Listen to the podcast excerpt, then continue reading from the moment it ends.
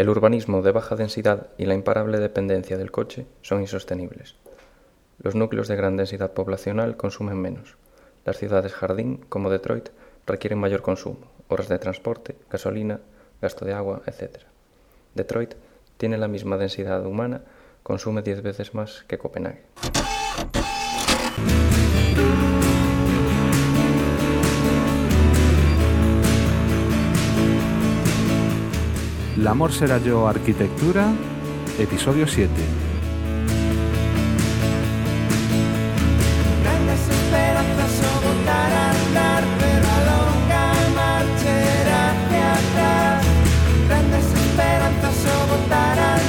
Pero a longa marcherá hacia atrás.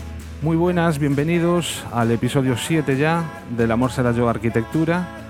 Y después de varios episodios, alguno un tanto especial, hoy podemos decir que estamos de nuevo todos. Siso, que hacía mucho tiempo que no andabas, ¿qué tal? Hola, muy buenas. Pues encantado de estar otra vez en vuelta. y con las maletas preparadas, porque según tengo entendido, te vas a Sevilla mañana mismo a dar Pues un sí. taller allí en la Escuela de Arquitectura.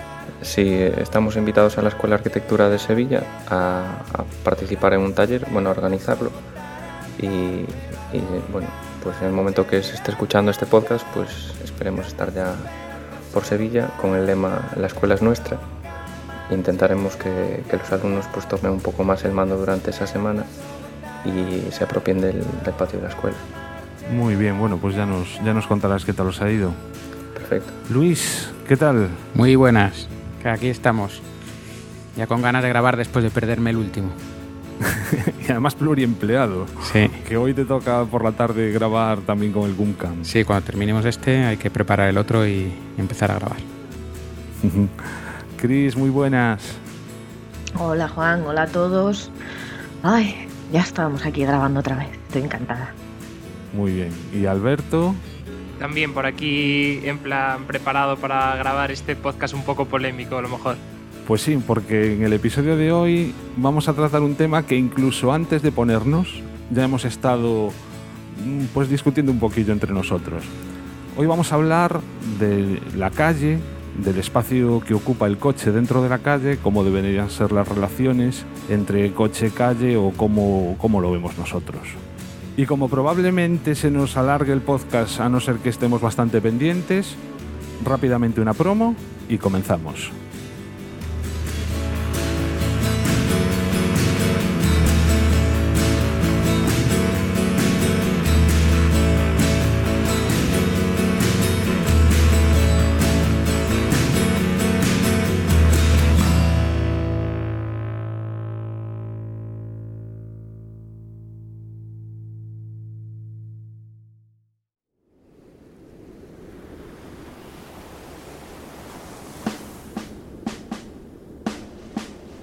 Esto es Histocast. No es Esparta, pero casi. Más que un podcast. Una tertulia distendida sobre historia.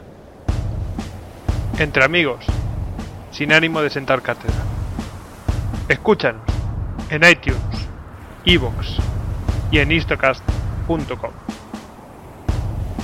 Porque la mejor historia es la historia. Hace unas semanas, en La Ciudad Viva, se publicó un artículo exactamente de Marius Navazo en febrero, titulado Aparcamiento gratis, no gracias. Ya simplemente por el título podríamos hablar de cierta polémica. El aparcamiento debe ser gratuito, debe ser de pago, debe ser siempre de pago.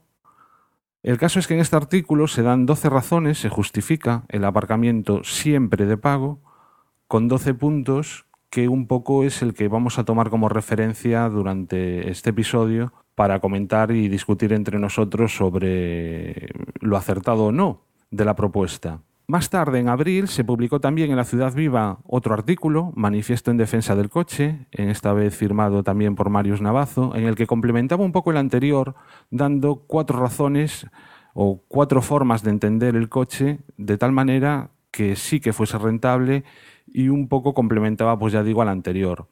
Llevamos tiempo pensando en este, en este episodio y han seguido apareciendo artículos en la prensa, por ejemplo, ¿es rentable tener un vehículo privado? Artículo del país. O hace muy poquito, Madrid expulsa el coche del centro. Y claramente vemos que es un tema candente, ¿no? que la movilidad urbana, el transporte público, el transporte privado, la relación con el espacio público y la calle, es algo que, con lo que todos convivimos y bueno, un poco es de lo que pretendemos hablar en este episodio. La verdad es que, bueno, leyendo los artículos, aunque muchas veces te reflexionas de cómo piensas tú la ciudad o cómo crees que al final fuera más más sostenible y que puede ayudar un poco a todo el mundo a desarrollarse en una ciudad, te dan como algunas reflexiones que en, un primer momento a lo mejor no, no, te, no te has parado a pensar y no sabrías muy bien cómo, cómo afecta muchas veces si el aparcamiento es gratuito o no, ¿no? En, en que la ciudad pueda cambiar tanto, ¿no? Entonces un poco ese artículo nos dio pie a todo lo que hablaremos ahora, me imagino. Bueno, pues si queréis empezamos ya con los 12 puntos de aparcamiento gratis, no gracias. Un vehículo urbano muy lento. El primer punto sobre el que reflexionaba este artículo se titularía Recurso natural y escaso. Y hace referencia a que, bueno, el espacio que tenemos eh, de la calle, si nos fijamos a día de hoy, se divide en aceras y calzada. La proporción de calzada con respecto a la acera siempre es mucho mayor y en parte es eh, la zona dedicada a aparcamiento, es una zona estática donde los coches se quedan ahí aparcados y no se utilizan más que para eso. Y no deja de ser un uso individual en un espacio público donde, pues como dice el título, el espacio es poco, ¿no? Yo creo que en esto hay poca discusión. Bueno, hay una cosa que es que ¿por qué podemos dejar el coche, no? Y no podremos dejar cualquier otra cosa que tengamos en nuestra casa, porque al final es una posesión también nuestra, es decir, ¿por qué no podemos, yo que sé, bajar la caseta del perro o poner una hamaca o poner cualquier otra cosa ocupando ese espacio de la calle cuando al final también es algo privado, ¿no? Y ocupas también parte de la calle. ¿Hasta qué punto tenemos asumido hay una tasa que, que, en todas las ciudades que es la tasa de ocupación de vía pública, ya sea para un andamio, para un contenedor. Y me imagino que si tú dejas un frigorífico para que se lo lleven no te dirá nadie nada, pero si lo dejas ahí seis meses, habrá que, que pagar, que al final es lo que le, le importa a todo el mundo. Claro, pero podrías dejar el coche esos tiempos y no pasaría en principio nada. No, no, pues además hay coches que se ve que tienen la... Bueno, yo vivo cerca de la Guardia Civil y hay coches que deben de ser que ya han pasado, digamos, el proceso de sanciones o de lo que sea y están con unas etiquetas que supongo que serán para que alguien los pase a buscar. Vale, pues hay coches que se les han desinflado las ruedas y está creciendo hierba debajo de ellos porque sabéis que lo típico cuando un coche está aparcado mucho tiempo acumula arena y tierra debajo. Y con los cristales rotos y están allí volviéndose el verde en serio, o sea, llevan, tienen que llevar ahí años. Y nadie se preocupa de eso. Ahora, déjate una nevera, seguro que, bueno, bueno, sabéis lo típico, ¿no? Que hay un día al, al, mes o a la semana que se pasan a recoger residuos urbanos grandes y tal en, los, zonas de contenedores y, y si no, yo tengo entendido que te pueden hasta poner una sanción si te pillan dejando, pues es una nevera fuera del día o no llevándola al punto limpio. Y sin embargo el coche se queda ahí realmente cualquier actividad, lucrativa o no, de uso privado en el espacio público tiene una tarifa. Sí. Entonces, eh, ¿si os ocurre algún otro uso por el que no haya que pagar? Mm -hmm.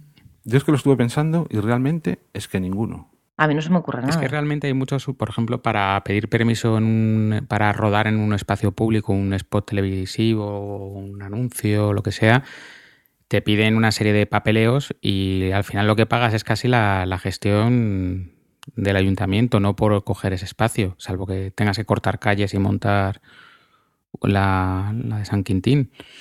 Pero sí que, vamos, es bastante lógico que, que, si se paga por poner un contenedor, se paga por poner un andamio, se paga por, por ocupar una cosa privada, pues por usar el coche tenga un coste también, ¿no? Mm. O sea, realmente no es por usar el coche, es por dejar el coche en una... aparcado. Sí, sí, por eso, que por, no, no es, por, un es que me expresa mal, no es, no es, usar el coche, sino es por eh, dejar el coche aparcado, estacionarlo y ocupar esa zona. O sea, eso yo creo que nadie... Yo os lo decía antes de empezar, que yo soy muy pro coche, pero a mí me parece bien ir a un sitio, dejar mi coche y, y pagar. De hecho, en Madrid se anotó un montón que cuando se puso el pago por aparcar, el tráfico bajó y tú ya ibas, el que realmente necesita el coche para trabajar, de ir de lado a lado, pues llegabas a un sitio y conseguías aparcar. Ujú. No, ya eso de más de media hora dando vueltas se sigue dando en algunos sitios, pero en horario comercial no es tan, tan difícil ya, vamos. Luego supone otras cosas, pero bueno. El problema pasa también por la posición que tiene el coche en lo que es la, la vía pública. Es decir, realmente en lo que es el diseño de las calles, el que tiene preferencia siempre es el coche, salvo que haya un paso de peatones. Pero me refiero, las calles están pensadas para que pasen los coches. Y ya sea pues, por compartir el mismo nivel, es decir, que salvo por un bordillo de 10 centímetros, pues compartimos el mismo plano que el coche, que eso sí, sí podría intentar cambiarse y modificaría el, aparcamiento. Estoy total y absolutamente de acuerdo contigo. Y pasando ya a ejemplos personales, yo tengo aquí al lado un cruce que para llegar al... Bueno, o me hago un rodeo de 500 metros o cruzo a saco por el medio de una de intersecciones en las que te casi casi te juegas el pellejo. El problema es que es de acceso a un centro comercial y todos los vecinos de por aquí, pues en vez de hacerse los 500 metros, cruzamos a saco gente como yo, pues más o menos, pues mira, ya voy mayorcito, pero no pasa nada. El tema es cuando ves ancianos haciendo eso. Porque lo que no puedes pretender es eso, o sea, mandar a la gente a 500 metros única y exclusivamente porque las intersecciones, como dices, mandan los coches. Y aparte, lo que también choca un poco es que estemos dedicando un espacio única y exclusivamente a eso. No es ya que se pague o no se pague, que se ocupe, que se haga un uso tal, sino que el espacio de aparcamiento es un espacio proyectado. Y vamos, eh, dedicar tantos metros cuadrados a eso, pudiéndose dedicar a otra cosa de forma gratuita, pues bueno.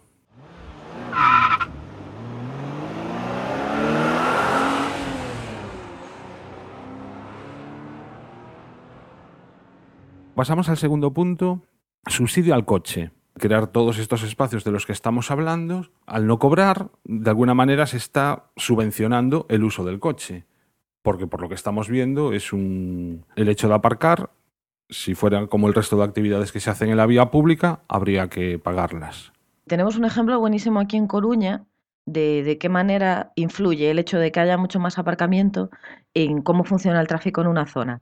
Vosotros sabéis que hace unos años eh, se implantó un carril bus, bici, taxi creo que era, en la zona entre Plaza de Galicia, Plaza de Lugo y todo por allí. Eh, o sea, sabéis más o menos a lo que me refiero, ¿no? La calle del Colegio sí. de Arquitectos, que no me acuerdo cómo se llama ahora mismo, y todo por allí. Federico Tapia. Sí, por Federico Tapia por allí. Vale, eh, yo como usuaria de autobús de ahora y de entonces, de, de antes, ¿sabes? De toda la franja, desde antes de que se implantara hasta que ahora que se ha vuelto a quitar, noté muchísima diferencia del tráfico, como Luis lo notó con, en Madrid, yo lo noté en Coruña. O sea, cuando hicieron ese, ese carril, lo que hicieron fue básicamente quitar el aparcamiento y sustituir el espacio que había de aparcamiento en línea por un lado por el carril bus. Eso lo que provocó era que yo utilizaba el carril bus y cumplía sus horarios. Así de claro. Me imagino que los taxistas también tenían, ¿sabes?, más agilidad para moverse. Y lo que me parecía un poco raro era que compartiesen el, el carril con las bicis, porque a mí me hubiera dado mucho miedo ir en bici por ese carril. La gente estaba indignadísima porque, claro, al estar ese- en ese espacio el carril bus, no había ninguna posibilidad de ponerse en doble fila. Entonces la gente estaba indignadísima porque para bajar para hacer un recado no tenía dónde dejar el coche. Porque sabéis que en Coruña abunda mucho tal, pero es que además eso todo provocó una muchísima mayor fluidez de tráfico. La gente, como sabía que no iba a tener dónde dejar el coche ni en doble fila ni en nada, no lo cogía. Entonces, el tráfico normal, o sea, yo como conductor alguna vez por esa calle, cuando estaba el carril, se iba muchísimo mejor. ¿Me estáis entendiendo? No? O sea, era mejor para el bus, era mejor para los peatones, era mejor para la gente que tiene garajes allí, porque nadie les aparcaba en la entrada de garaje, porque había un carril, o sea, un carril bus, no Mm. puedes aparcar en el carril bus. O sea, era perfecto para todo. Y ahora que lo han vuelto a quitar, volvemos a los problemas que había antes. El bus por esa Mira- zona nunca cumple horarios, gente en doble fila, bueno, o sea, es un desastre. yo varias veces a la semana paso por allí en bus y Sí. siempre me acuerdo de nuestro bendito alcalde ¿Verdad? porque fue cambio de gobierno y eliminar el carril bus Sí. Es que una función, estaba funcionando, no tiene ningún sentido. Pero bueno, Ahí hay una, un problema que es eh, como contradictorio a lo que estamos hablando, que es en el momento que no se puede aparcar, eh, no puede haber carga y descarga. Entonces los comercios sí lo, sí lo notaron y notaron también No, pero, que vuelva a haber... pero ahí el otro lado sí que tenía aparcamientos. Había aparcamientos solo por un lado de la calle. Lo que pasa que lo que pasaba era que lo que tú dices, eh, había zonas de carga y descarga y la gente no las respetaba. Pero eso pasa casi siempre. ¿eh? O sea, no, no solo pasa cuando hay poco cuando hay no hay mucho aparcamiento, pasa más. Es que es importante diferenciar el tipo de persona que se mueve eh, o que usa el coche en la ciudad, ¿no? Porque habrá gente que lo use para hacer una distancia pequeña y en plan incluso da varias vueltas para justo aparcar debajo de su casa y a, a coger una chorrada, es decir, para moverse ci- 500 metros, por ejemplo. Y habrá gente que lo tenga que utilizar eh, pues, como herramienta de trabajo, ¿no? Es decir, que Claro. tiene que pues, llevar un paquete o o utilizarlo para ir a varios puntos de la ciudad eh, de manera rápida. Entonces, un poco eh, ubicar eh, esos espacios que solo sean para gente que lo- en realidad lo necesita y no para que todo el mundo lo pueda disfrutar de manera libre y gratuita y que al final lo que estás incentivando es que cada vez hay más tráfico, sea más difícil moverte en la ciudad y, y más complicado generar atascos y demás, pues hay- habrá que diferenciar ¿no? quién realmente necesita el coche y quién pues, lo utiliza como, como medio, pero podría plantearse otros medios de transporte incluso más baratos, eh, que llegue antes, que contamine menos, bueno, diferentes causas. No, yo con, con lo que tú dices, eh, yo por ejemplo lo veo en el día a día. En una obra, por ejemplo, estás haciendo una reforma de una casa y el fontanero, o sea, va en una furgoneta y lleva sus herramientas. O sea, no, no puede estar diciendo dejo el coche eh, en un parking disuasorio a las afueras y luego me muevo en el metro o en el autobús con no sé cuántos metros de tubo, no sé cuántas Claro. soldadores o un electricista. Y, y claro, ellos luego al final están pagando eso, suben, bajan, suben, bajan, suben, bajan. eh, pues no tiene sentido. Tienen que hacerlo de una manera que ciertas personas, ciertos profesionales puedan limitarlo de alguna manera, pero al mismo tiempo hay que intentar evitar lo que decía Alberto, ¿no? Eh, desplazamientos de 500 metros con el coche. Yo creo que tengo dos ejemplos. Yo vivo en Madrid, pero he vivido mucho tiempo en Sevilla y voy mucho a Sevilla. Y en Sevilla vivo en el centro y cuando yo voy a Sevilla dejo el coche y me olvido del coche durante los cuatro o cinco días, semana que esté allí. Porque voy a todos lados andando o en un autobús y no me hace falta el coche para nada. Pero en cuanto llego a Madrid es que si quiero, si voy a la oficina y vuelvo no tengo problema porque me voy en transporte público y bueno, he hecho una hora de ida, una hora de vuelta y no pasa nada. Pero si tengo que ir a cinco sitios, imagínate que en cada trayecto ahorras 20 minutos de tiempo Claro. por ir en coche. En cinco trayectos es una hora al final del día. O sea, no te da tiempo sino a no hacer todo, depende del trabajo que tengas. Precisamente ayer un poco también Charlie Encinas, un amigo del, del amor será yo arquitectura, cuando se enteró un poco de que íbamos a hablar de esto, se quejaba, ¿no? Precisamente de eso, de que hay mucha gente que utiliza, para, para la cual, como decía Alberto, el coche es una herramienta de trabajo. Probablemente desde los ayuntamientos debería regularse, eh, facilitar a quien utiliza el coche, pues eso, como herramienta de trabajo, de quienes simplemente lo utilizamos para desplazarnos al trabajo, para hacer un, un desplazamiento el que sea, aparcar el coche, dejarlo ahí y punto. Cuando podríamos estar utilizando perfectamente transporte urbano. Pasa también por, bueno, ya podríamos enlazar con el siguiente punto, que es cuando aparecen tantas alternativas, perdón, tan pocas alternativas a la hora de, de moverse. Es decir, puedes ir en coche, puedes ir en un vehículo tipo bici o moto o transporte público. Realmente hay mm, más espacio para otros tipos de transporte. Cuando ya se han creado tantas, tantas plazas de aparcamiento, ya sean de pago o ya sean, ya sean públicas. Pero realmente el espacio que ves en la ciudad es o para el coche o para llegar tú como, como usuario de un transporte. No sé si me estoy explicando. En el momento que solo ves espacio para aparcar o simplemente la acera para poder moverte, pues nos como que nos centra en o, o utilizar el coche o ir caminando en bicicleta. Sí, que no hay, no hay mezcla de, de usos ni de intereses ni de nada, ¿no? Es o, aparcas o caminas y ya está, la calle no sirve para nada más. No, no te puedes parar, no puedes, ¿verdad? ¿Vas por ahí? Claro, no sé, realmente no sé si estaría pues interesante pues algo como pequeñas estaciones intermodales donde tú puedas llegar con la bicicleta, grandes parkings de bicicletas, que haya más zonas para cargar vehículos de estos eléctricos pequeñitos. Pues no sé, tendría que haber más alternativas que aún no están exploradas. Sí. Bueno, un poco el- también enlazando con lo que decías antes, ¿no? Evitar que, digamos, una calle típica es la zona de los coches, la zona de aparcamiento y la acera. Y esa zona de aparcamiento, se use o no, está fija y, y sin otro posible uso, ¿no?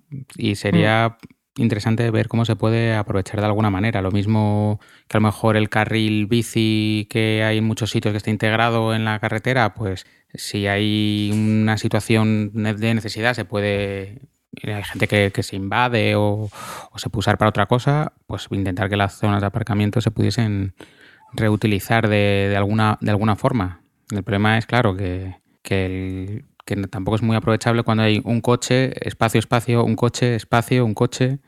No, no hay manera tampoco de modularlo. Lo que decía Luis de pues pequeños eh, nodos, igual que hay nodos de transporte, pues nodos de, de aparcamiento, por ejemplo, los aparcamientos disuasorios. En Madrid hay varios y, y poca gente los usa. O sea, el de- yo el otro día estuve en el de Ciudad Universitaria y desde ahí te puedes coger ya el metro y tú llegas, dejas el coche y te vas. Y está bien pensado, o sea, no, no es muy caro porque creo que a lo mejor, no, no lo recuerdo por hace tiempo que no lo veía, pero que por cuatro euros dejabas el coche todo el día ahí. ¿no? Entonces, bueno, pues alguien que vive lejos, que puede llegar, deja el coche ahí, a partir de que entra en Madrid, se olvida del coche y ya va en su transporte público, es una opción. Pero habría que explorar mejores ideas. En Madrid también están haciendo en muchos, en muchos lugares, cerca de las estaciones de trenes de cercanías, este tipo de aparcamientos para, para evitar que, por ejemplo, en Fuencarral, pues todo, todo toda la zona de la estación tiene una, una gran plancha de, de aparcamiento donde tú llegas, dejas el coche, te montas en tu tren y para, para Madrid sin preocuparte. Ese tipo de soluciones no se usan tanto como se debería y deberíamos concienciarnos todos que son muy prácticas y que ahorran mucho tiempo.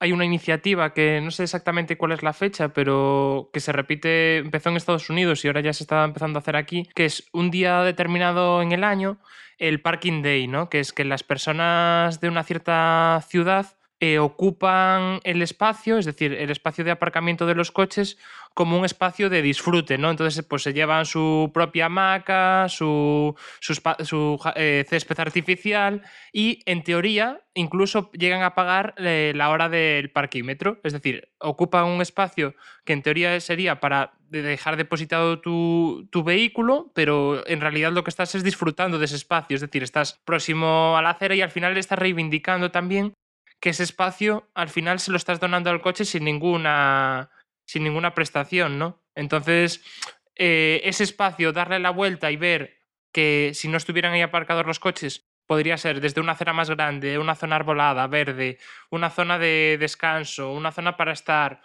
hasta incluso una terraza de un bar, ¿sabes? Es decir, genera como muchas más, muchas más posibilidades, yo creo.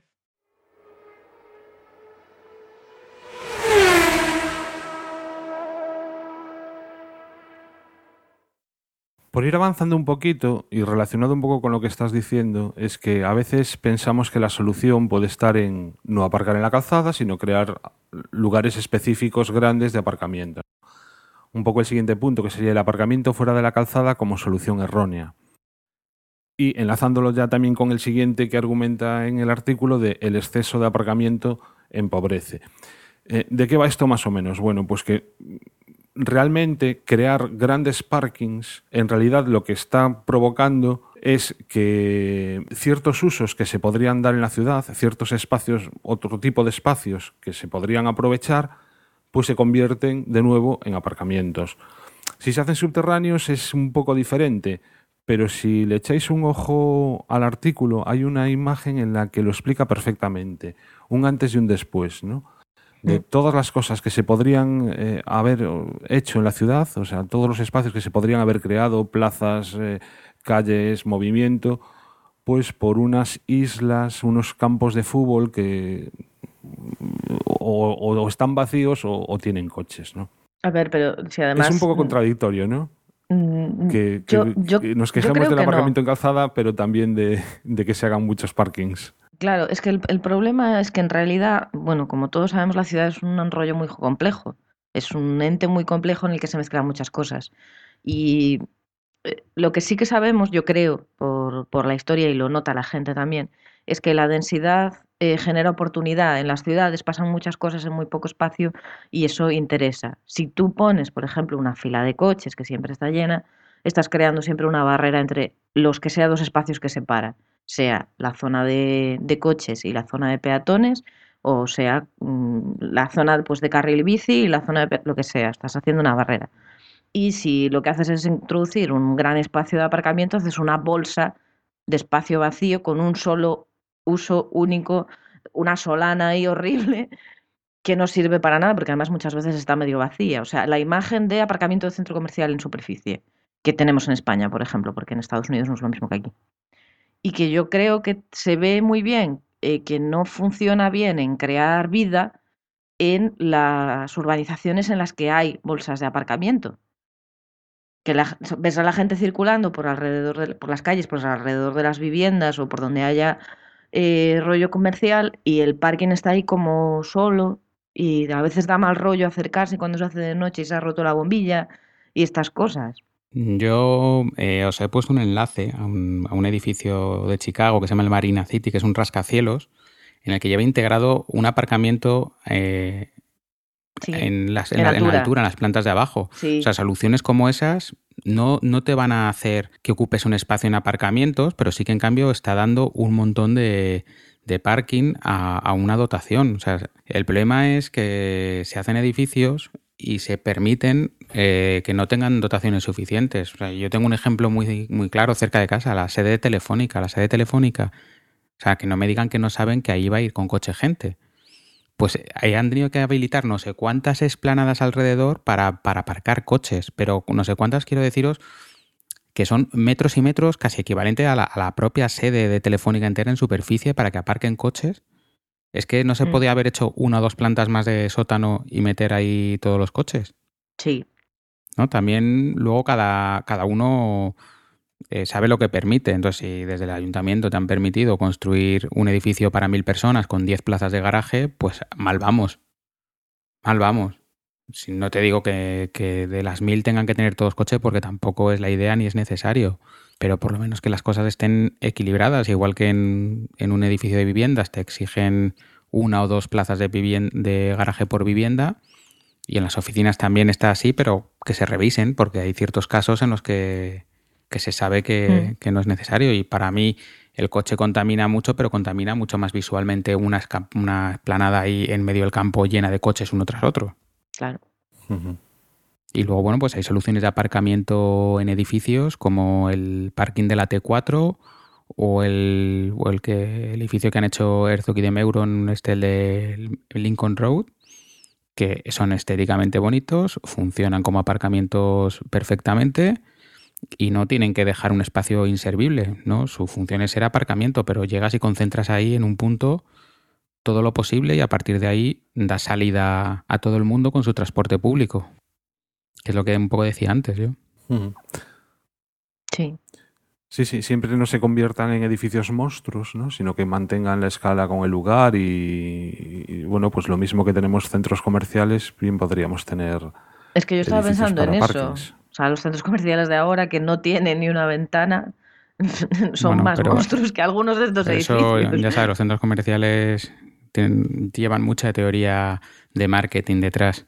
Sí, de, de O sea, que el que no tengas y no veas nada el que, más, el que ¿no? tengas ventanas que pierdas la noción del tiempo Efectivamente, sí. y que compres más. Lo mismo que Sí. si te das cuenta, pues la escalera de subida y la de baja de subida continuamente te obliga a dar la vuelta a la planta para, para que recorras Sí. la planta y caigas en, en comprar algo. O sea, eso está todo estudiado Sí, sí. y ya está. Y, sí, y no hay ningún problema. Ya los asumimos todos como, como asumimos que nos meten contratos de mantenimiento, o sea, de, de permanencia en las, en las telefónicas y, y de y tantas cosas. Pero al final, tanto los modelos, el modelo de centro comercial como el modelo de grandes aparcamientos en superficie, yo creo que son modelos americanos, ¿no? De en plan que todo el mundo debe tener su propio vehículo, que con su propio vehículo debe poder llegar a todos los sitios, ¿no? A su lugar de trabajo, a su lugar donde va a comprar, al centro comercial, a que al final para movernos, aunque sea a unas distancias más o menos eh, cercanas o que te puedes mover con otro tipo de transporte, al final lo que prima es como tener tú tu propio eh, horario, tu propio. organizarte tú tu propio tiempo a través de tu, medio de, transporte que va a ser un vehículo, ¿no?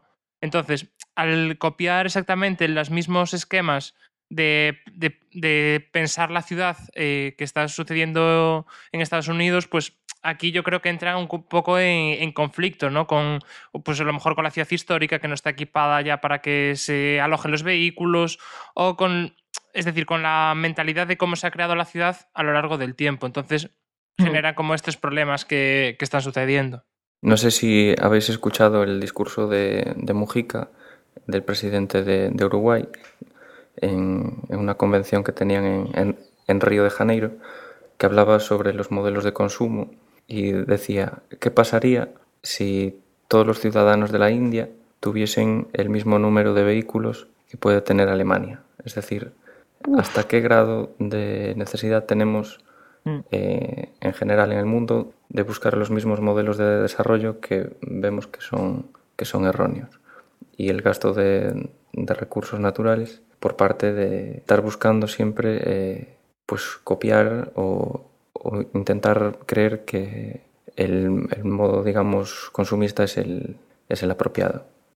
Tenía que ver un poco con lo que acabas de decir, con la frase del principio de Foster, ¿no? Sí. En cuanto al consumo de energía que produce el coche. Bueno, pero el, por ejemplo, el- un edificio, una tipología de edificio que es totalmente sostenible, digamos, es un rascacielos porque ocupa muy poco y es de alta, alta densidad. Y en cambio luego vemos todas ciudades tipo las japonesas y nos daba pavor también esa ciudad como modelo de ciudad. Tenemos que ver un poco e- el equilibrio. Sí, Luis, pero el rascacielos depende mucho también de la escala, ¿eh? de la ciudad y, o sea, mm, los edificios en altura, o sea, mm, con ojito. Claro, por eso te digo. Que luego tampoco es el tipo de ciudad que, que nos gusta. Es lo que me refiero. Mí en ese sentido estuve este ver- eh, el verano pasado en Bilbao y me llamó la atención. Es verdad que no es un rascacielos, rascacielos del todo, pero bueno. mm, vi que en la ciudad había, pues como en la ciudad vieja, pues la altura típica de la ciudad vieja, en el Sancho un poquito más alto y tal, y en la zona hacia el sur puede ser, no sé, en la ribera del río donde fueron recuperando más allá del Guggenheim, donde siguieron creciendo así de manera moderna y tal, hay algún rascacielos o torre nueva. Y me gustó mucho cómo estaba trabajado, porque realmente tenía suficiente espacio alrededor, ¿sabes? No había ningún edificio muy cerca como para que a ti te resultase y lo veías desde lejos, entonces la escala desde mi punto de vista ya estaba bien trabajada y era interesante. Y a mí me- lo que me contaron es que era como un edificio de oficinas o algo así y que funcionaba bastante bien porque además tenía muy bien planificado el aparcamiento que estaba debajo y entonces no había penalizado, digamos, la zona de aparcamiento periférica cuando se hizo. Entonces, sí, a ver en su escala lo que dice Juan, bien hecho, sí, mal hecho, vamos mal. Se Las cosas echa- bien hechas siempre funcionan. Claro, si no se te echa encima y dices, tú, Dios mío, qué agobio.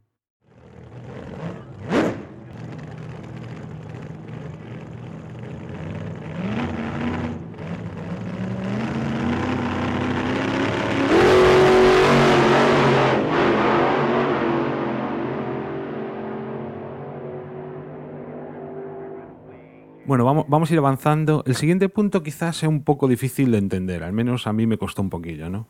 Dice, la gratuidad genera el déficit de aparcamiento. Pero en cuanto te lo pones a pensar, o sea, es, eh, es bastante claro. En el momento en que nosotros tenemos algo gratis, todos tenemos derecho a eso, ¿no? De tal manera que se necesita obviamente más cantidad de aparcamiento. Eh, pone aquí en el artículo una frase que, que lo explica bastante bien. Dice, o dicho en otras palabras, el oro es escaso y caro, pero no hay déficit de oro. El déficit solo aparece si se infravaloran los costes. Es decir, en el momento en que el aparcamiento fuese efectivamente de pago siempre, habría mucha gente que renunciaría a aparcar, tomaría el transporte público, se desplazaría andando en bici o ya vería cada uno, habría muchas más zonas y por tanto el déficit de aparcamiento se reduce.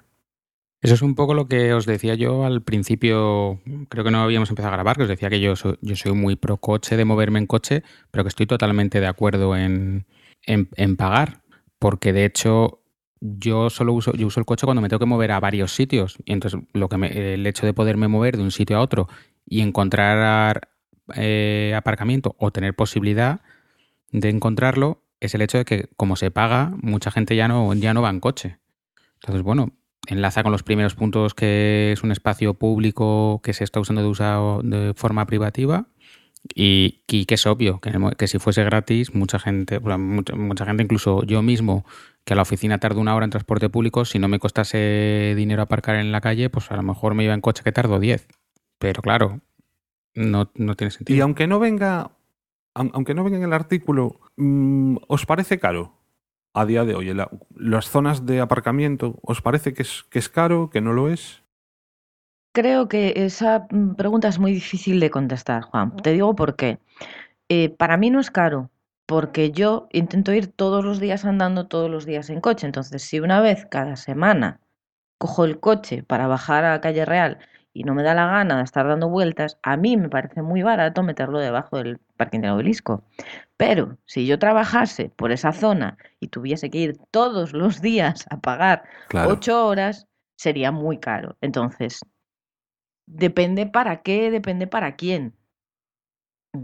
Por eso a mí me parece interesante este tipo de, de iniciativas, porque realmente eh, se podría, con, con- luego vamos a hablar de lo de la tarificación, digamos que se podría adaptar a distintos usos, distintas zonas con distintas tarifas, y entonces eh, el que va para hacer un recado tendría la posibilidad, pues imagínate, de pagar 10 céntimos, 20 céntimos por 20 minutos, que no, para mí no es nada, aunque habrá gente que le parecerá carísimo. Eh, y habrá gente que podrá tener, pues, digamos, una especie de parking subvencionado y lo que decía Luis, 4 euros todo el día o algo así, pero en zonas distintas. Porque no, te- a ver, no es lo mismo, si tú vas a pasar 8 horas, igual puedes, valoras caminar 500 metros, y si vas a hacer un recado o llevas algo de peso o vas a entregar algo, sí que necesitas que sea en la puerta. Esa es mi opinión. Bueno, en, en Madrid eh, lo que como funciona es en la zona donde tú resides. Tú te pides tu tarjeta de residente, que son, no sé si son 24 euros cada seis meses o, o cada año, y con eso te permite aparcar en las zonas verdes de entorno de tu casa. Y luego el resto, pues Mm. eh, zona verde, zona azul, diferentes precios, pero bueno, realmente es para... La verde es más cara para que los residentes tengan más facilidades de aparcar, cosa que está bastante bien pensada en mi opinión y sí, no, sí, no sí. tiene ningún problema. El problema es cuando tú, por ejemplo, vas a trabajar a, a Madrid. Si tú vas a trabajar al corte inglés, vas a trabajar a cualquier sitio así, una empresa grande, pues o la empresa tiene parking y tú por tu puesto te lo dan, o si no, pues tu transporte público o te alquilas una plaza de garaje. Y si eres una empresita pequeña, tienes dos opciones. A nosotros, como estaba alquilado a nombre de la empresa la oficina, no pudimos sacarnos nuestra tarjeta, digamos, de residente. Y si eres particular y lo tienes alquilado, pues sí, sí que puedes. O sea que. Pero esa, esa zona solo te sirve a la zona que del entorno próximo a donde tú vives. Sí, sí. El problema es un poco lo que decíamos antes, y la gente que necesita el coche para trabajar. Porque un comercial necesita el coche para trabajar, Claro. porque tiene que ver muchos sitios. Eh, yo en función del día necesito el coche para trabajar, porque si tengo que ir a tres obras y tengo que ir en transporte público, me pasa más tiempo en el transporte público que trabajando. Y estamos en una sociedad en la que cada vez eh, nos piden más por menos. Entonces, o somos productivos en todo y en el transporte tiene que ser también, o, o no hay manera. Y la gratuidad genera más congestión. Bueno, un Sí. poco lo que estábamos diciendo. Si todo el mundo encuentra dónde aparcar gratuitamente, pues más gente se animará a acercarse en coche, con lo cual aumenta el tráfico, aumenta el gasto energético y sobre todo también aumenta el tiempo Sí. que empleamos en encontrar un aparcamiento, con lo cual es una pescadilla que se muerde la cola. Pero esta sí que es muy evidente y muy fácil de entender. A todo el mundo le ha pasado de ver un, de estar detrás de un coche que estás viendo que está dando la misma vuelta que tú para buscar el mismo aparcamiento. Y ir mirando si ese, se- si ese se va a subir en aquel coche, a ver si el otro arranca para que yo, que es un poco horrible, pero es así. Lo hemos vivido todos, yo creo. Pero yo creo que al final el problema es que las ciudades no están pensadas para que funcionen de una manera más o menos equilibrada, ¿no? Que no existen como esos aparcamientos eh, disuasorios en los cuales se pueda dejar los coches y después que tengas un- una estupenda conexión a cualquier punto de la ciudad que vayas. Es decir, a lo mejor Sí. mucha gente que no, que no vive en la ciudad en el centro, que vive en las afueras, pues eh, tiene que llevar el coche a lo mejor hasta su lugar de trabajo porque no tiene un punto más o menos eh, lejos del centro Sí. o grande donde poder dejarlo y que a través de, pues yo qué sé, desde eh, trenes lanzadera o eh, autobuses o cualquier medio de transporte pueda llegar de una manera cómoda a cualquier punto de la ciudad, ¿no? Entonces, al, al no pensar de una manera global la ciudad, ahí estamos como poniendo al final parches y arreglando problemas que al final lo que generan son más problemas. Sí, estoy completamente de acuerdo. Y una pregunta antes de, de pasar a hablar de las, de las tarifas y eso. ¿Creéis que ahora la, la gente joven eh, prefiere el transporte público? Es decir, tenemos que pensar que pues la gente que estaba habituada a utilizar coche, pues digamos que tiende a cierta franja de edad y, y mi pregunta es si los, la gente joven apuesta más por el transporte público o por la bicicleta. En mi impresión, yo creo que más la bicicleta o incluso ir andando. Pero bueno, también depende un poco de, de la ciudad, porque yo el año pasado estaba haciendo un curso en Madrid y me era mucho más cómodo ir en metro, ¿sabes? Sabes todas las conexiones y demás que utilizar cualquier otro transporte. Entonces, depende un poco del tamaño de la ciudad, de cómo esté organizada la red de transporte público. Y si no, yo creo que la gente joven al final se va a ir buscando alternativas, ya que ahora no, no existe la posibilidad de, de tener un coche, de mantenerlo, porque al final es un medio de transporte caro, no solo es eh, el gasto en gasolina, sino de reparación, seguro y demás. Entonces, al final se están buscando como alternativas. Yo es que creo un poco también que varía bastante de la ciudad y de la política que se, que se sigue en cada ciudad. Por ejemplo, aquí en Coruña hay zonas en las que desplazarse en bici sería sencillo porque son más o menos llanas, pero hay otras zonas con unas cuestas increíbles y entonces pues realmente no está la bici o no sería un, un método válido para todo el mundo, ¿no? Porque no todo el mundo es capaz de subirse pues la avenida de Finisterre o la Ronda de Nelle, bueno, ciertas calles que seguro que en cualquier ciudad las hay, ¿no? Con mucha pendiente.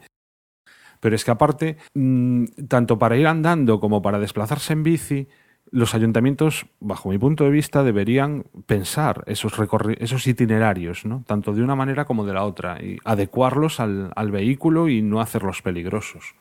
Mm. Un poco también enlazando con lo que decía antes Siso, ¿no? y que comentaba yo la anécdota, muchas veces ir andando es que te lo ponen imposible.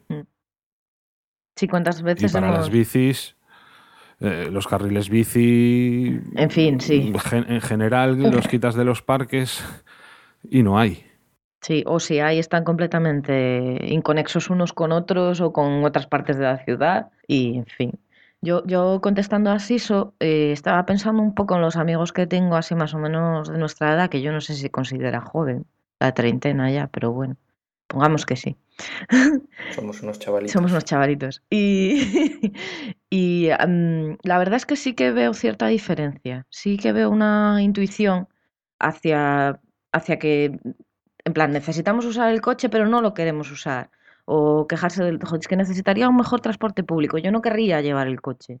Salvo, bueno, tengo algún amigo que te prometo que si pudiera coger el coche para el baño lo cogía, pero es una persona, ¿vale? O sea, la mayor parte de la gente, yo hablando con gente que además vive en Oleiros, por ejemplo, un amigo que tengo, Abraham, y, Hombre, y- Abraham ya y lo Desi- conocemos todos. Ha Sí, su Abraham- pues ese Abraham. Eh, Abraham y Desi me tienen comentado es que nosotros, claro, mm, bajamos el coche, pero preferíamos no tener que bajarlo. Y encima cuando bajas, andas dando mil vueltas. Yo leyendo este artículo lo comenté con ellos y dije, si se hicieran bien las cosas, cuando vosotros, que casi no tenéis otra opción, porque habría que cogerse, tendrían que cogerse, creo que es primero un bus azul de estos, un calpita, y después cogerse un urbano, vosotros realmente podríais bajar con el coche, porque tendríais ¿sabes? Sí tendríais la posibilidad de aparcar. Ahora, si una persona que vive como yo, que puede ir andando perfectamente al centro de La Coruña, anda moviendo el coche, te está quitando a ti tu oportunidad. al final te está quitando tu espacio y se quedaron así, dijeron, hombre, pues sí, igual, ¿sabes? Si se motivase de otra manera, si hicieran bien las cosas, y lo que decía Alberto, un punto de vista global que realmente hiciese que el, el- hubiese un transporte público de calidad, cambiaría mucho las cosas. Porque es lo que tú dices, Luis, si, si tu transporte público funcionase un poco mejor, se le diese prioridad, tuviese un carril propio, tal, igual no tardaría esos 50 minutos. Porque 50 minutos a 10 minutos me parece una exageración de diferencia. No, bueno, también es que yo estoy muy mal conectado en cuanto, o sea, para entrar, digamos, a lo que es Madrid, Sí, sí. aunque estoy Supongo dentro, aunque se supone que es. Madrid, tengo que irme un autobús hasta Plaza Castilla y solamente ese trayecto Claro. son 20 minutos. Sí, sí. Entiendo lo que dices, porque yo también vivo así en una periferia que pasa un bus o dos y tengo que coger ese para luego hacer un transbordo para ir a otro sitio. O cosas así. Cuando, cuando hablabas ahora de, de que, bueno, hay gente que puede coger el coche para pequeños recorridos, quiero haceros referencia a, un- a unos artículos de tecnovia.com que os los dejaré en, en el- enlazados, que hoy se habla del término peak car eh, y se refiere al momento en el que eh, se espera que la gente empiece a utilizar menos el coche. Digamos que es como la crisis o el momento en el que se empezará a recorrer menos distancia en coche.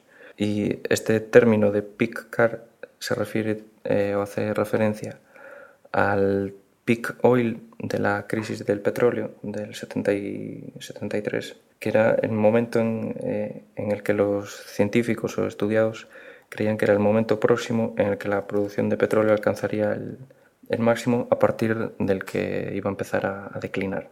Y entonces estamos en ese momento de, o hay gente que ya cree en ese momento de, de cambio que es ahora. Mm. Estaría bien.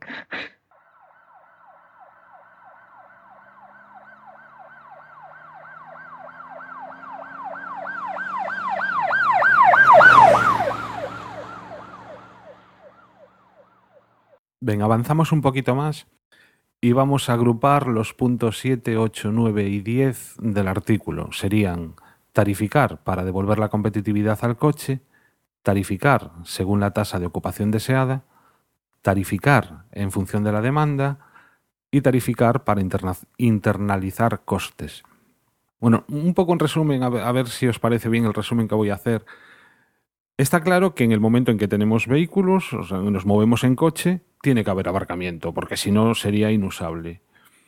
Y el tema sería conseguir que ese desplazamiento en coche fuese rentable, ¿no? O sea, que de alguna manera desplazarse en coche estuviese bien. ¿Cómo conseguirlo? Pues ah, mediante este tipo de tarificación. Y estarían todos estos puntos, ¿no? Pues por ejemplo, a mí lo que me parece más sensato de todos ellos es pensar en que el, aparcamiento debería estar ocupado en general en un 85%, es decir, que siempre hubiese una especie de 15% de plazas libres, de tal manera que tú cuando llegas en coche al punto donde quieras eh, acceder, no tuvieses que tirarte 15 o 20 minutos dando vueltas hasta encontrar un aparcamiento, es decir, que siempre hubiese plazas libres. ¿Cómo conseguir esa ocupación del 85%, que en teoría es la óptima? Pues mediante las tarif- la, la tarificación, mediante cobrar por aparcar. Bueno, la verdad es que hemos hablado mucho de tarifas ya en Sí. cuanto... No, no, no hemos entrado si nos parece caro o barato, que tampoco es el plan, pero lo que dices de eh, hacer una tarificación en función de un- una ocupación, el problema que tiene es que varía mucho de zona a zona y varía mucho de no, ya no tanto de hora del día que también, sino incluso de, de día a día de la semana. Por ejemplo, la, la zona en Madrid, la zona del Bernabéu o la zona del Vicente Calderón, cada 15 días, es decir, cuando hay partido, cambia totalmente en ese, en ese momento puntual. es que probablemente las tarifas no deberían ser las mismas en toda la ciudad y probablemente tampoco las mismas a lo largo del día, es decir, que fuesen cambiando de tal a tal hora. Eso en, en Madrid lo están haciendo porque tienes tu hora valle, tu hora punta, no hay poca diferencia, pero, pero bueno, sí que hay como dos tarifas, ¿no? De- en función de la hora del día. Yo lo, con, lo que me has- lo- con lo que habéis contado me ha llamado muchísimo la atención, la verdad, no. Ahora que lo dices tiene toda la lógica, pero nunca me había parado a pensar que pudiera pasar algo así, claro, en los entornos de los estadios es lógico. Y me ha hecho pensar en una cosa. mm, yo no sé vosotros, pero yo mm, en el- al instituto fui a un pueblo que se llama Navia. y muy- fue muy conocido porque todo el mundo se- en Asturias se cogían unos atascos bestiales cuando llegaba el verano y eran las fiestas y al mismo tiempo la única carretera nacional para circular por la costa. Pero ahora ya tenemos variante, ya no pasa nada. Eh, lo que pasa allí, me imagino que en un mogollón de pueblos más también pasa, es que cuando llega el día del mercado hay una zona de aparcamiento bastante grande al lado del muelle. Esa zona de aparcamiento tan grande, el día del mercado que baja todo el mundo desaparece, porque es donde está el mercado. Entonces, realmente a mí lo que me ha dado por pensar es, ¿y si el, al lado del Calderón dijiste que era? Sí. eh, se planificase todos los demás días que hubiese actividades, porque aquel espacio vacío eh, se queda así un poco muerto y se podría buscar ahí una oportunidad, quizá. Que no tiene nada que ver con la tarificación, pero se me ha ocurrido y quería hablarlo con vosotros. Bueno, no está, no, no es espacio perdido porque los dos estadios están muy integrados en, en la ciudad. Ah, La única diferencia vale, es que en el vale. Bernabéu, la Castellana, permiten hasta aparcar los coches en el car- en- entre la- el carril de subida y de bajada de la Castellana y que aparcan coches por todos lados y la policía no pone multas, porque se entiende.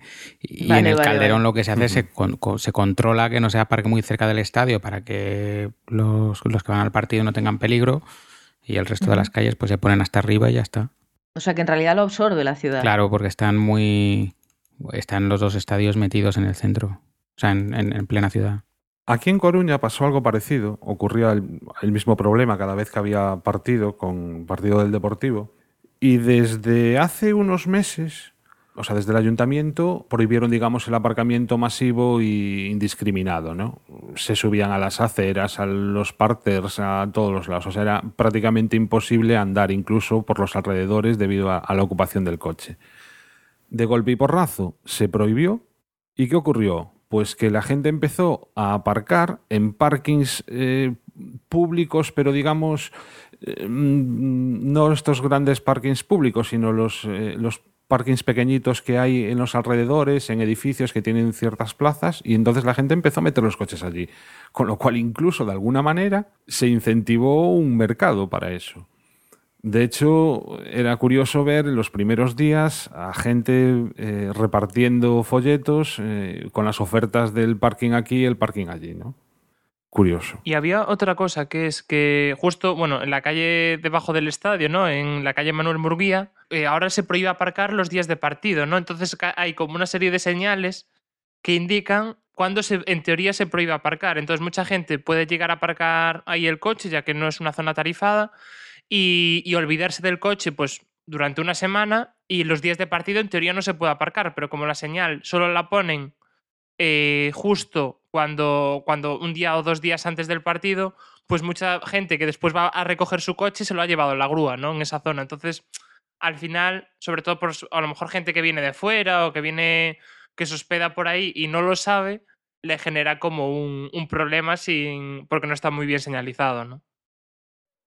Un problema asociado a esto es el número de coches depende del número de gente que, que va. Y la proporción no es uno a uno, sino que pues hay gente que sí comparte coche, pero realmente hay mucha gente que va sola por sola en el coche. Entonces estas cosas que empiezan a salir ahora de Car2Go o Bla- BlaBlaCar empiezan también a, a reducir un poco el, el número de, de usuarios únicos en, el vehículo. ¿no? Sí, en Madrid hay varias iniciativas al respecto. Por ejemplo, está en la carretera Coruña está el carril, el bus va el, para los buses y los vehículos de alta ocupación y es que en cuanto va más de una persona en el, en el, en el coche, te permiten ir por ese carril. Entonces, es un carril que va mucho más rápido. Y luego en la escuela teníamos el punto de encuentro donde tú ibas allí y cualquier persona que fuese hacia Moncloa te recogía y te dejaba en el punto de encuentro de Moncloa. Entonces, bueno, pues te dejaba en el metro de Moncloa y entre estudiantes se echaban una mano. O si pasabas por allí, pues pasabas y recogías a un estudiante de la escuela y te lo llevas para la escuela también en la otra dirección. Era como el inicio esto de las aplicaciones que hoy en día de compartir coche y, Mm. y las iniciativas que hay. Pero lo del carril vago, yo, bueno, llegué a ver alguna noticia de que había gente que incluso se ponía algún maniquí, ¿no? De, de copiloto Bueno, para poder ir como más rápido. Una cosa son las ideas, cómo funcionan, y otra cosa luego ya el- la punta que le saquemos nosotros. Pero yo, Sí, yo sí, la- sí, al claro, contrario, también conozco gente que se ha puesto de acuerdo para ir juntos en un coche, que es al final lo que se intenta con estas cosas. Que si tú y yo vivimos cerca, pues, joder, pues yo me adapto y entro cinco minutos antes y me voy contigo y un día llevas tú el coche, otro día lo llevo yo, nos ahorramos dinero los dos eh, y, y un coche menos que ha entrado. Mm. Es que aparte, la mayoría de coches que hay en la ciudad, no sé si entre un 60 o un 80% solo va ocupado por una persona. Sí. Entonces al final es mucho derroche. Es que es una barbaridad. Es, es- es terrible, es terrible. Y mira, os digo una cosa, esto es un poco troll, pero esto es gracias a la crisis. La crisis es algo bueno, porque la gente se empieza a replantear maneras de... O sea, se, replantea los recursos que tiene y cómo explotarlos al máximo. Y es que es así, o sea, cuando tú te ves un poquito más achuchado es cuando empiezas a, a buscarte las castañas en plan, oye, pues si, si fulanito va al- O sea, vive al lado de mi casa y tenemos el mismo trabajo y nos vemos todos los días, ¿por qué no llevamos cada semana uno el coche? Entonces, bueno, es que esto lo que tendría sentido es haberlo hecho desde siempre, pero a veces eh, intentar rentabilizar solo lo hacemos cuando se nos aprieta un poco. Que volvemos otra vez a lo de la tarificación. Para mí es también eso. O sea, cuando eh, tú eh, visibilizas el coste que tiene aparcar gratuitamente, la gente realmente se da cuenta que le cuesta algo y entonces se plantea, se para a pensar si realmente podría ir sin coche. Para mí es la un poco la misma cosa. Siguiendo con la tarificación, el siguiente punto sería equidad de la tarificación, bajo el punto de vista de que en el momento en que se cobra por aparcar, que los beneficios que se obtienen serían para toda la, para toda la comunidad, tanto en gastos de, pues, por ejemplo, reducción de, de contaminación, congestión, accidentes, etcétera. ¿Por qué? Al, al reducirse el uso del coche. Sin embargo, cuando el aparcamiento es gratuito, que el beneficio que eso se produce es individual y solo se percibe pues, por los conductores. Sí, yo como persona que suelo bajar un poco el coche a, Coruña, lo mínimo que puedo, eh, me gustaría que hubiese algún tipo de iniciativas en plan, bueno, si el aparcamiento es gratuito en superficie, entonces yo quiero un árbol. Porque como el coche no lo uso, yo mi plaza, lo que quiero es que planten un árbol y que quiten la plaza. ¡Hala! Por ejemplo, o sea, de alguna manera, entre comillas, tendría derecho a ello, ¿verdad? Como yo, un montón de gente más.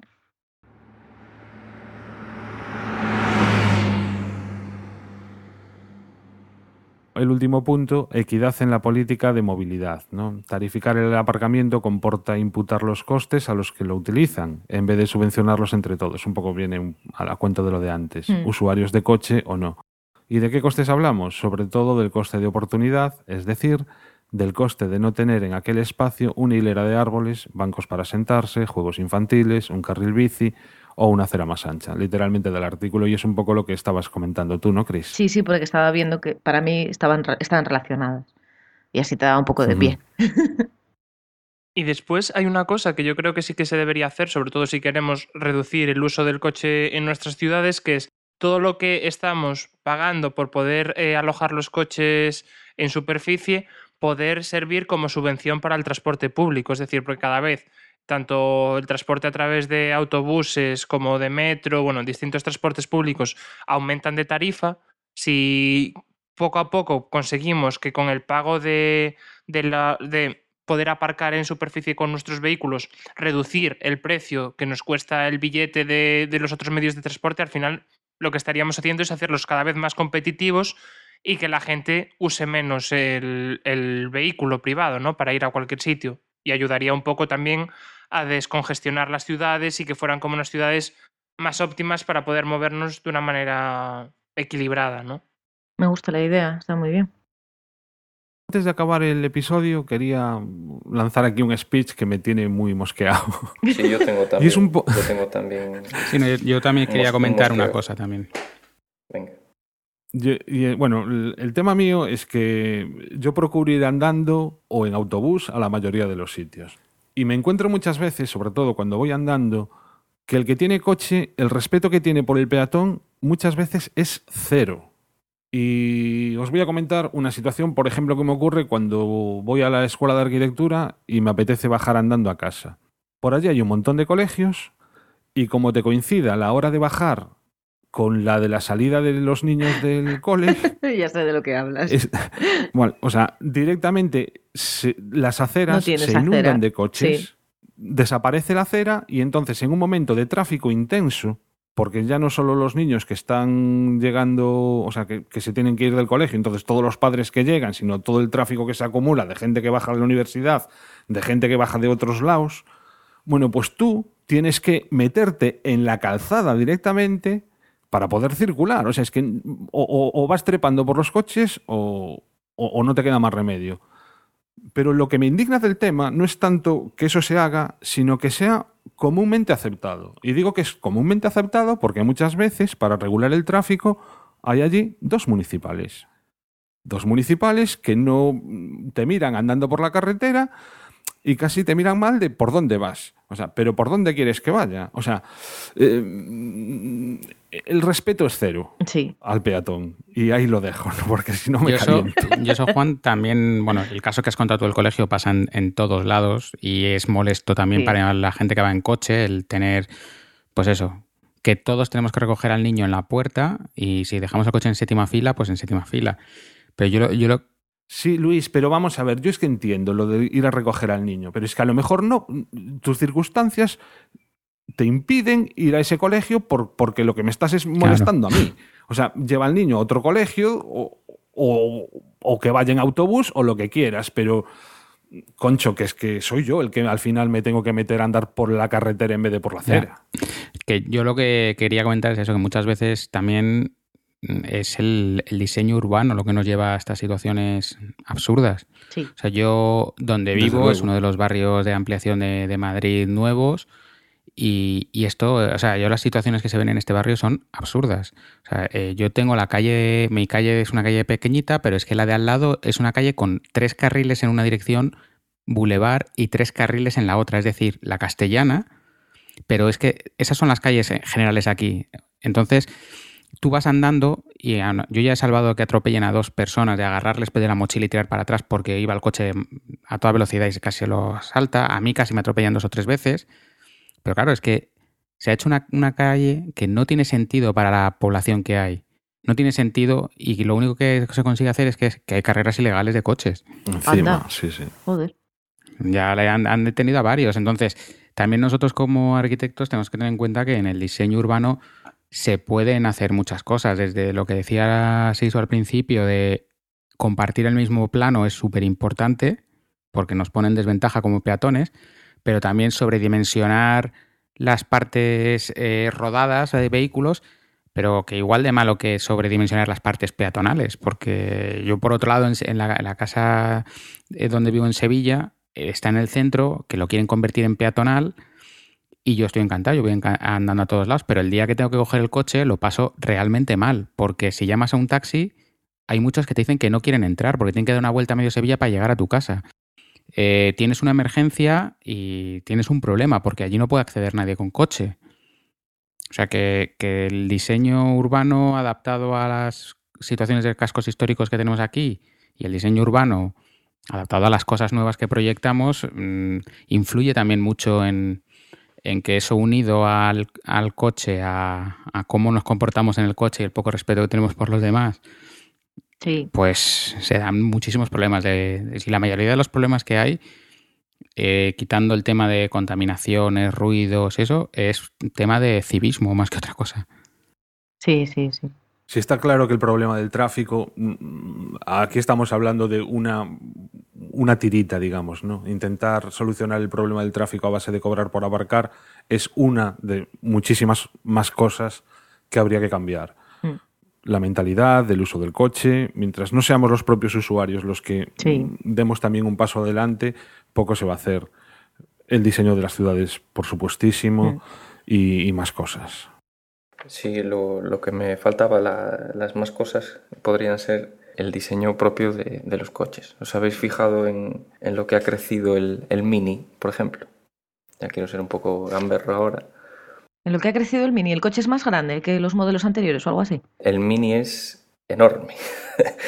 Es bastante más grande, sí. ¿Sí? Sí, sí, entonces. Pero pues, mucho. ¿y ¿qué, qué sentido tiene? Que una plaza de aparcamiento pues sea tan grande o pues que la gente le guste comprar el coche grande pues simplemente pues por tener más espacio, pues no sé. Es que, es que dos plazas o tres de aparcamiento son un mini piso de puta madre. Si se me permite decir eso.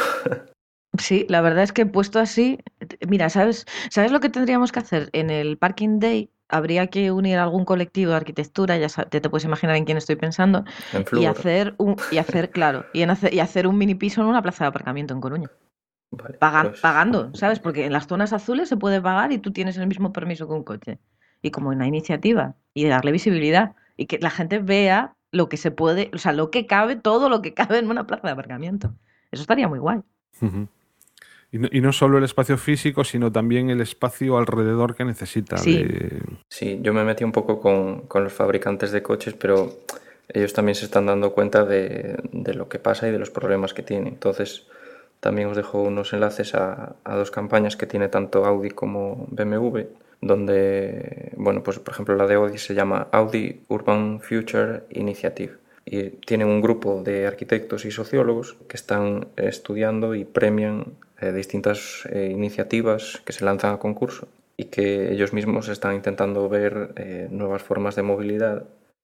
No es simplemente por hacer publicidad de Audi, que no me da lo mismo, ¿no? Pero, pero sí dar a, dar a, dar a ver cómo ellos mismos, por ejemplo, pues la sede de Audi está a, a cuatro horas en coche de, de Hannover, que Hannover quiere ser dentro de, de poco pues la, la ciudad con, con menos coches de, de Alemania. Es como una contradicción, pero eh, yo entiendo que quieren decir coches a la manera que, que conocemos hasta ahora. Claro. Muy bien, Alberto. ¿Te gustaría antes de acabar comentar alguna cosa que se haya quedado por ahí? Mm, sí, bueno, una pequeña cosa, sobre todo un apunte de que, por ejemplo, ahora en, en Coruña, ¿no? Se siguen haciendo obras pensadas únicamente para el vehículo, ¿no? Como son toda la construcción del túnel en la Marina, cuando al final es una gran inversión que solo están pensando en, en el vehículo privado que pueda acceder más rápido, más fácil a determinadas zonas, ¿no? Y al final, eh, cuando ahora hay eh, necesidades mayores, como fue, por ejemplo, la destrucción del carril bus o que mejoraría mucho la comunicación dentro de la ciudad, se está invirtiendo en, en un beneficio de unos pocos, ¿no? Entonces, bueno, un poco por esa línea nada más. Sí. Manifestación incluida ayer en Coruña. y Exactamente, Creo que sí. también en Vigo había alguna cosilla.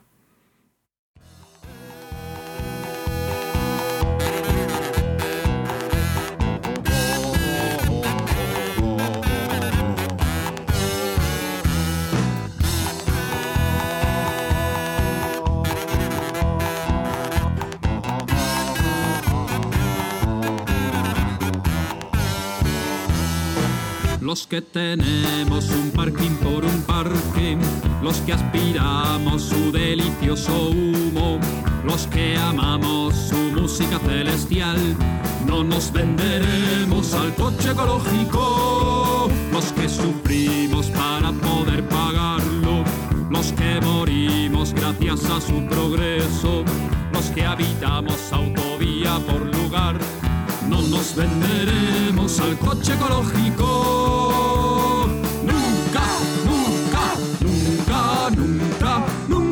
Podréis vender ni por un coche joder ecológico.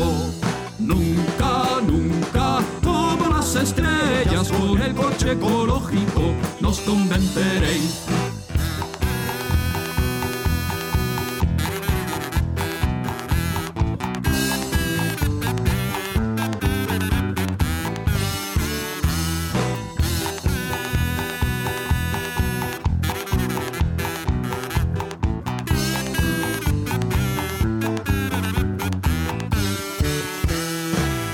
Que jugamos y no tenemos dónde, los que andamos y somos atropellados, los que comemos su comida asfaltada los que somos comida para él. Nunca, nunca, nunca, nunca, nunca nos podréis vender ni por un coche joder ecológico.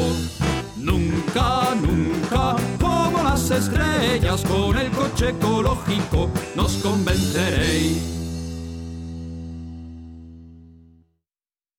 Y antes de que nos despidamos, se puso en contacto con nosotros por email un oyente, Raúl, que por cierto nos comentaba que está intentando convencer a unos amigos para grabar un podcast. Decía que sobre ciencia. Yo desde aquí ya te lo dije, te contesté en el email.